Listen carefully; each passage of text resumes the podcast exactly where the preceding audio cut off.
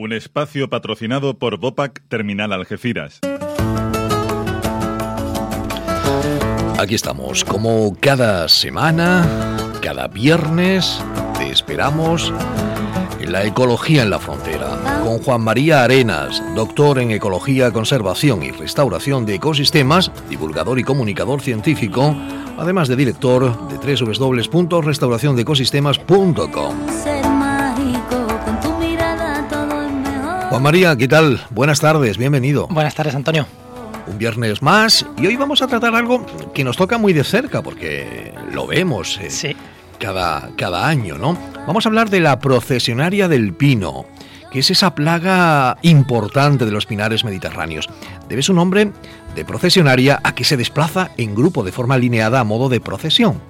A partir del mes de mayo empezarán a volar de nuevo ejemplares de un tipo de mariposa nocturna que todos conocemos en su fase de oruga, como procesionaria del pino. Hacen sus nidos en los árboles y se alimentan de sus agujas y brotes. Cuando su número es excesivo, se convierten en una plaga. De todo ello vamos a ahondar y a conocer un poquito más, porque aquí vamos eh, en muchas ocasiones al Pinar del Rey y bueno, en cierta época del año hay esas orugas, ¿no? Hay procesionaria, sí, hay procesionaria. A ver, el problema, bueno, lo primero que quería aclarar es que cuando hablamos de plagas, eh, realmente una plaga es cuando tiene efectos económicos. Eh, entonces, si hay una gran abundancia de, de, estos insectos, pero no hay efecto económico, en principio no se puede considerar de plaga aunque es verdad que es un término que se suele, que se suele utilizar mucho. Luego, otra cosa importante es que eh, el problema de la procesionalidad del pino es que es urticante, es que si un niño lo toca, un adulto es más difícil que lo toque, pero un niño es muy normal que lo toque, o principalmente una mascota se lo come, para los niños se puede producir enrojecimiento y demás, pero es que las mascotas pueden llegar a morir por asfixia, porque son muy urticantes. Incluso si la mascota se lo ha tragado y te chupa a ti, ten cuidado que a ti también te salen unas reacciones fuertes. Sí, sí, porque sueltan mucho veneno de golpe, por así decirlo, y es peligroso. Entonces, la protección del pino. O sea, hay que tener muchísimo cuidado con nuestras mascotas, nuestros perros. Si vamos eh, a un lugar donde haya estos pinares en esa época. En esta, no, no, en esa no, en esta época. El problema está que la mariposa sale luego para mayo, pero el problema son las orugas. Las orugas, desde que empieza a hacer buen tiempo, empiezan a alimentarse por el pino. Ahora se están alimentando y cuando ya son grandes, bajan al suelo a hacer sus apupar, que se llama. ¿Quién no ha tenido gusano de la seda? el gusano sería la, la, procesionaria, luego hacen las pupas, que eso lo hacen enterrada en el suelo. El capullito, ¿no? El capullito lo hacen enterrado en el suelo, o sea, bajan, hacen una procesión, bajan, se entierran y hacen sus capullos, y luego, cuando sale la mariposa, vuelve a poner los huevos en el pino. El problema que es cuando están bajando al suelo a enterrarse. Solo ahí es problema. Cuando están en el pinar no hay problema. Y cuando son mariposa tampoco hay problema. No.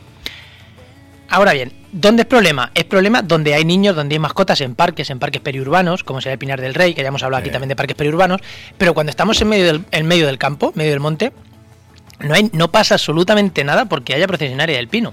¿Por qué no pasa nada? Hay mucha gente que dice, madre mía, los pinares están llenos de bolsas de procesionaria, que se ven muy bien, son unas bolsas grandes como de, como de seda, una bolsa... Sí, una especie de, nido de, seda, ¿no? Exactamente, Blanco, ellas viven en el nido de hilos. y van saliendo a comer a lo, al, al, pino y se van metiendo ahí otra vez. Entonces ahí no hay ningún problema.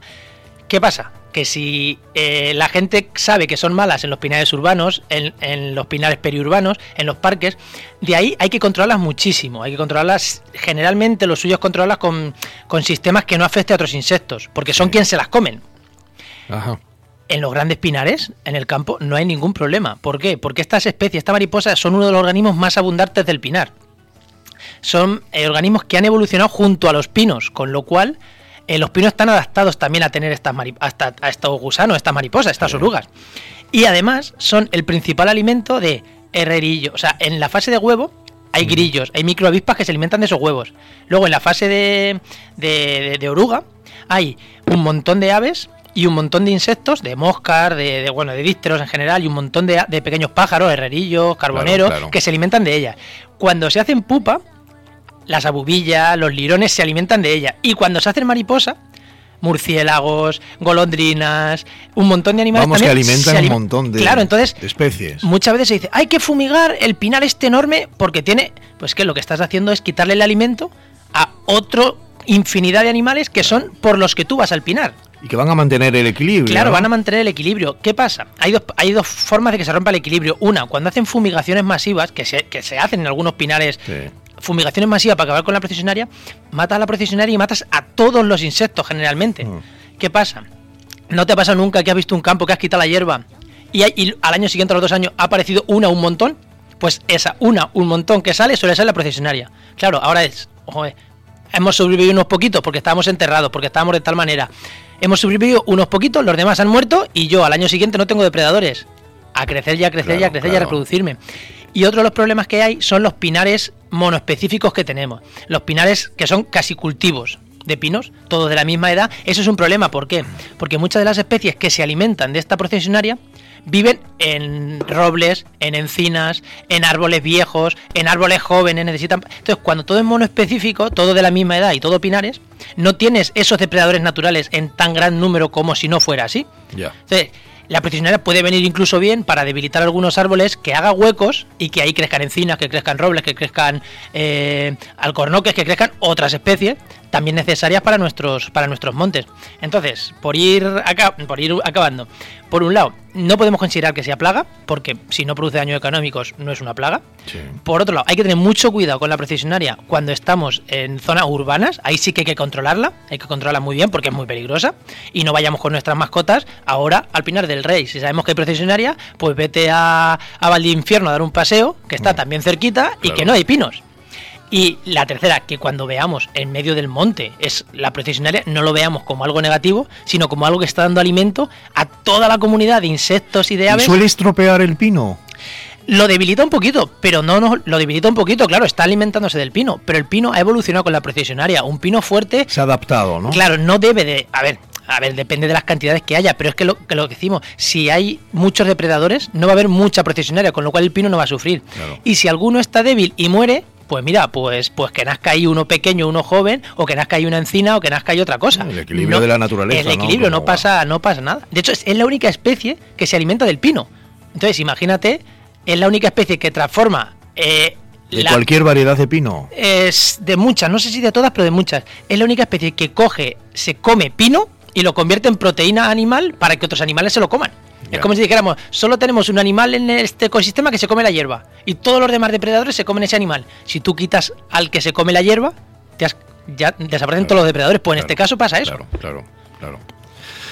Es importante saber el porqué de las cosas y porque la naturaleza también es sabia, ¿no? Y, tiene sus equilibrios y, bueno, uno devora al otro y al final pues eh, están equilibrados, ¿no? Es la gracia, ¿no? De, entender los ecosistemas. De lo que se trata.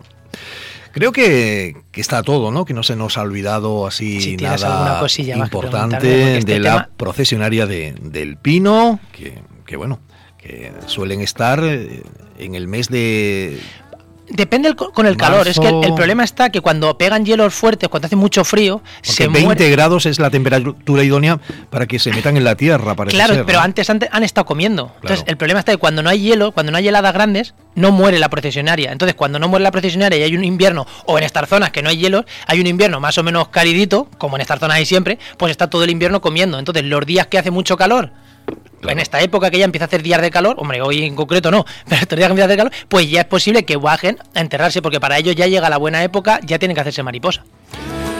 Muy bien. Juan María Arenas, muchas gracias por haber estado con nosotros. Ya saben que si quieres recuperar eh, el audio, el sonido o con más eh, detenimiento oír todo lo que nos ha comentado Juan María Arenas, lo puedes hacer a través de diarioarea.com. ¿eh? Ahí estamos colgando todos los, los audios más importantes que vamos generando durante toda la semana. Gracias. Gracias a ti, Antonio.